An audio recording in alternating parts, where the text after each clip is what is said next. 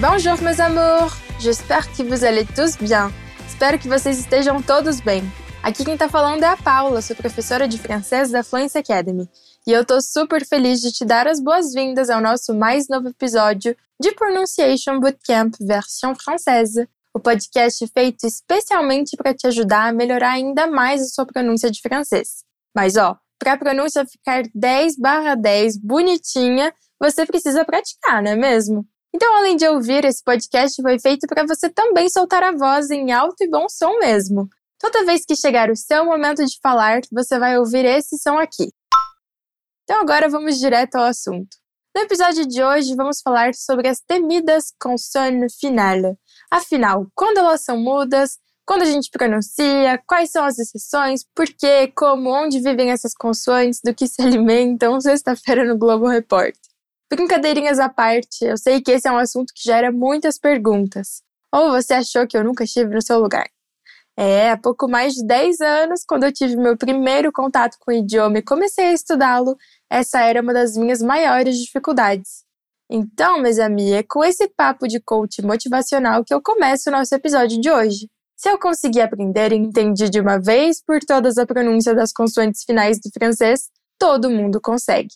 Por isso, não sai daí e fica comigo até o final. C'est parti? Muito bem, então antes de mais nada, vamos contextualizar o significado de consoantes. Eu sei que para muita gente pode parecer super óbvio, mas não custa a gente ser paciente com quem está começando e não lembra necessariamente dos termos técnicos, não é mesmo?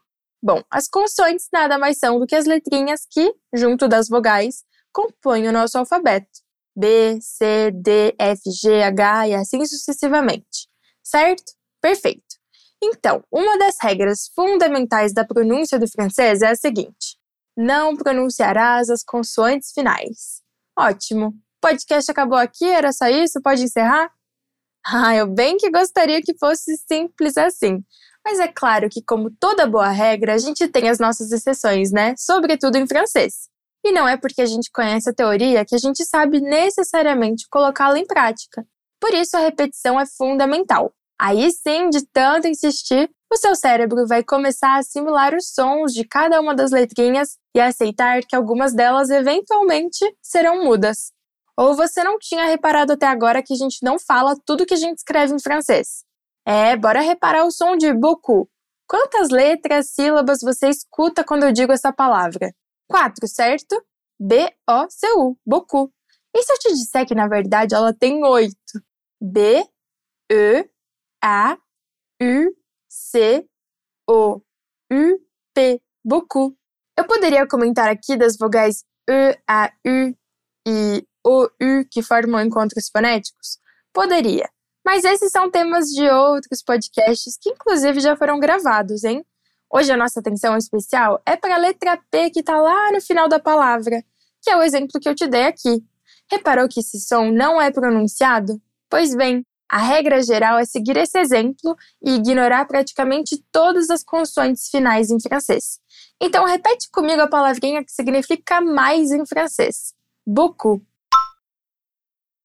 Muito bem. Os verbos do primeiro grupo que terminam em R também não têm o R pronunciado.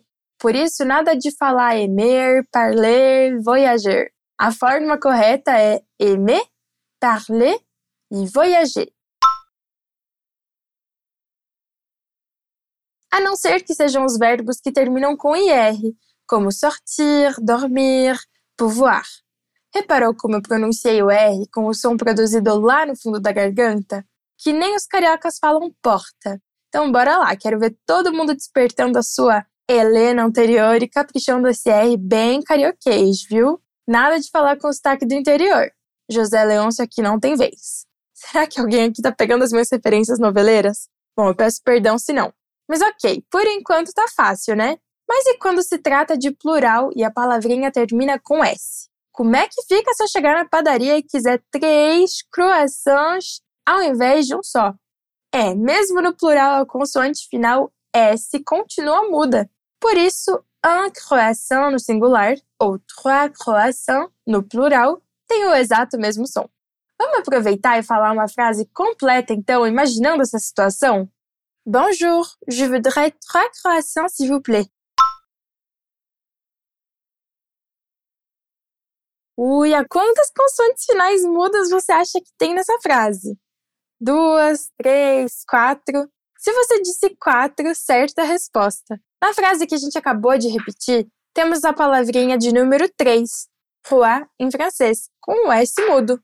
Croissant, no plural, em que também não pronunciamos a letra S, e o pronome vous, que também tem um S pendurado ali só de enfeite.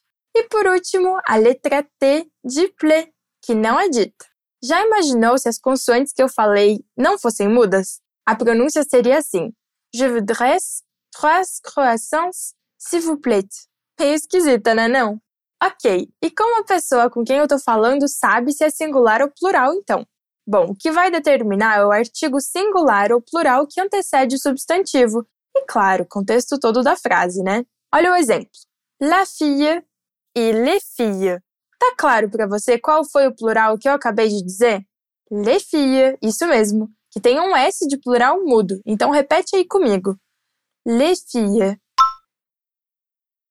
Muito bem. As nossas exceções, em geral, são as palavras que terminam com C, K e F, como parc, Quebec, kayak e créatif. Parque, Quebec, kayak e o adjetivo criativo, respectivamente. E voilà! Basicamente é isso. Claro, vale lembrar que a regra geral não leva em consideração sotaques nem regionalismos, entendido? E existem outras exceções além dessas que eu citei aqui. A minha sugestão é você continuar praticando para aprender quando a consoante final é muda ou pronunciada. E ó, não se esquece de que toda semana a gente tem novos episódios de podcasts aqui da Fluency Academy. E não é só em francês, viu? No nosso portal fluencytv.com você encontra esses e vários outros conteúdos de oito idiomas diferentes. Então corre lá! E se você tem vontade de estudar um dos idiomas que ensinamos aqui na Fluency Academy, não perde tempo e já se inscreve na nossa lista de espera. Assim você vai ficar sabendo logo que abrirmos novas turmas. É bem rapidinho, só acessar o nosso portal e se inscrever. Então é isso, gros bisous e à la prochaine!